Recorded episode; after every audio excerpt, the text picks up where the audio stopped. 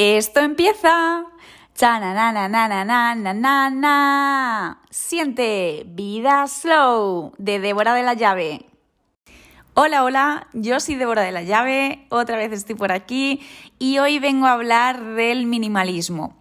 El minimalismo es mm, un estilo de vida que me ha afectado en los últimos años desde que lo conocí y me parecía eh, muy interesante venir por aquí a contarlo, ¿no? hablar un poquito de esto que no todo el mundo sabe mm, qué es y, creo que con el ritmo de vida tan loco que, llevamos hoy en día necesitamos un poquito de, minimalismo en nuestras vidas. Eh, bueno, básicamente el minimalismo tiene miles de definiciones, pero a mí me gusta definirlo como un estilo de vida en el que solo te quedas con lo que te aporta em, y pones la atención en lo importante. Aquí Mm, si has escuchado el anterior podcast sobre eh, vida slow, encontrarás algunas similitudes que también por eso, a raíz de conocer el minimalismo, pues me adentré en lo que es el estilo de vida sostenible, en una vida slow, que está un poquito relacionado. El minimalismo se puede aplicar a mm, varios aspectos de la vida. No confundir importante con el minimalismo en la decoración. Aunque sí que se asemeja un poquito, es un poco la representación visual, ¿no? Eh, normalmente son estancias con muy poquitas cosas, muy limpias, muy, muy despejadas, pues digamos que es una representación visual de lo que significa un estilo de vida minimalista, en el que cuidas mucho de cómo inviertes tu tiempo, en qué personas estás invirtiendo tu tiempo, eh, es decir, en personas que te aportan, que, realmente te llenan de energía, de alegría, de lo que necesites. Em, también existe el minimalismo digital, ¿no? Pues eh, solo tener los documentos que necesitas el minimalismo también en cuanto a eh, minimalismo material, que diríamos, en el que te centras en dejar solo, o sea, es decir, tener solo las pertenencias que creas necesarias. Por ejemplo, si tienes eh, tres cremas, pero resulta que una eh, ya no te sirve porque tu piel ha cambiado y, no te la puedes echar. Eh, otra que, bueno, que te la echas una vez cada tres años y resulta que ya está caducada. Y otra que es la que usas habitualmente. Pues en este caso el minimalismo diría, mm, esas dos otras cremas que no estás usando diariamente no las necesitas, ¿por qué no te desprendes de ellas? O bueno, en el caso de, la sostenibilidad, lo reutilizas o lo aprovechas o si no están caducadas, pues mm, igual le vienen bien a otra persona. Pero en el caso de que no se pueda, pues bueno, el caso es deshacerse de ellas, ¿no? Es un poco método maricondo, en el que si no te aporta, si no lo usas, si hace tiempo que, no, lo necesitas, eh, te desprendas de ello de alguna manera. Porque sí que está creando ese ruido mental, esa. Eh, tienes esa responsabilidad de cuidar esa crema, ¿no? A lo mejor cuando vas a limpiar el baño, resulta que em, ha cogido polvo y ya inviertes, pues digamos, aunque no sea mucho, pero medio minuto al día eh, a limpiar la crema ya es tiempo de tu vida que no te está aportando nada, que simplemente te está quitando energía, por así decirlo. Eh, no es un producto que, estés aprovechando, sino que realmente te está quitando ese tiempo. Y mm, el, el minimalismo diría, apártalo. Entonces, bueno, yo también quería contar un poquito mi historia con el minimalismo, porque la verdad que, que empecé un poco de rebote. me adentré porque me pareció muy, muy interesante y al final pues acabé viéndome vídeos y vídeos y viéndome, eh, leyéndome el libro de, de Minimalist. Em, bueno, eh, os podéis imaginar. Eh, la verdad que empecé como digamos hace unos cuatro años más o menos, ya cuando me independicé, que además me vino genial porque mm, desde que me he independizado tampoco he llegado a acumular tanto como otras personas, por ejemplo.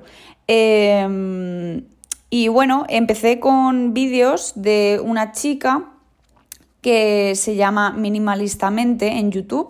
Por si la queréis buscar, lo voy a dejar en la descripción. Y también con Minimalista Vida, que, es eh, Merce, también hace vídeos en YouTube, aunque bueno, las dos están en Instagram, pero a mí me gusta mucho más ver los vídeos de YouTube, así como preferencia eh, personal. Y, y bueno, yo creo que todo esto ya vino un poco de años atrás, de muchos, muchos años atrás, que ya hablaremos algún día de esto, pero mm, sobre todo ahora, en estos últimos años, últimos 10 años desde que apareció la, tecnología y este FOMO, ¿no? Eh, Fear of Missing Out, es decir, el miedo a perderte algo, porque parece que tenemos que estar conectadas y conectados todo el día y enterarnos de todo y si no has visto las noticias, ¡guau! es que no estás, no estás a la última y bueno, como que nos, exigimos mucho como, como sociedad y yo creo que eso a nivel mental no es muy bueno porque el tener que estar pendiente todo el rato de lo que pasa a tu alrededor es, aparte de frustrante, eh, es que no, no te quita mucha energía. Y, bueno, en este ritmo de vida que llevamos, creo que eh, estilos de vida como eh, el minimalismo, como una vida slow, creo que son muy necesarios porque nos hacen parar un poquito, ¿no? Y, y replantearnos de vez en cuando, pues, qué es lo que estamos eligiendo en nuestras vidas. Por supuesto que yo no me levanto cada día y de repente tiro dos cosas nuevas a la basura. Pero sí que, sí que de vez en cuando me gusta revisar las pertenencias que, tengo y realmente mirar si lo he estado usando últimamente, si eh, a lo mejor es algo que uso mucho o que hace a lo mejor dos meses que no uso.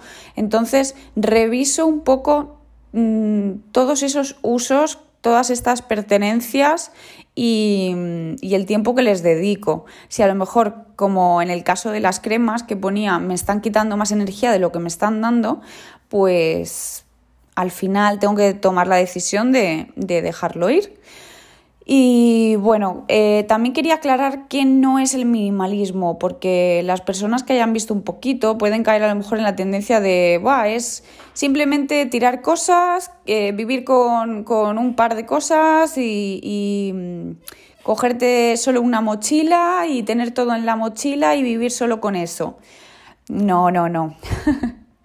el minimalismo eh, se centra en lo importante, es decir, a lo que tú le das importancia. Si a lo mejor a ti te encantan los cromos y esos cromos te llenan de felicidad y cada vez que abres eh, em, el álbum de cromos que, que tengas, te encanta y se te brillan los ojos, se te ilumina el cuerpo, mm, claro, ¿por qué te ibas a deshacer de ello? ¿No? Eh, claro que a lo mejor en una etapa mucho, mucho, mucho más avanzada y de, mucha introspección, de mucho trabajo interior, eh, decides que no necesitas más que lo esencial, es decir, mm, crema o incluso ni siquiera crema, ¿no?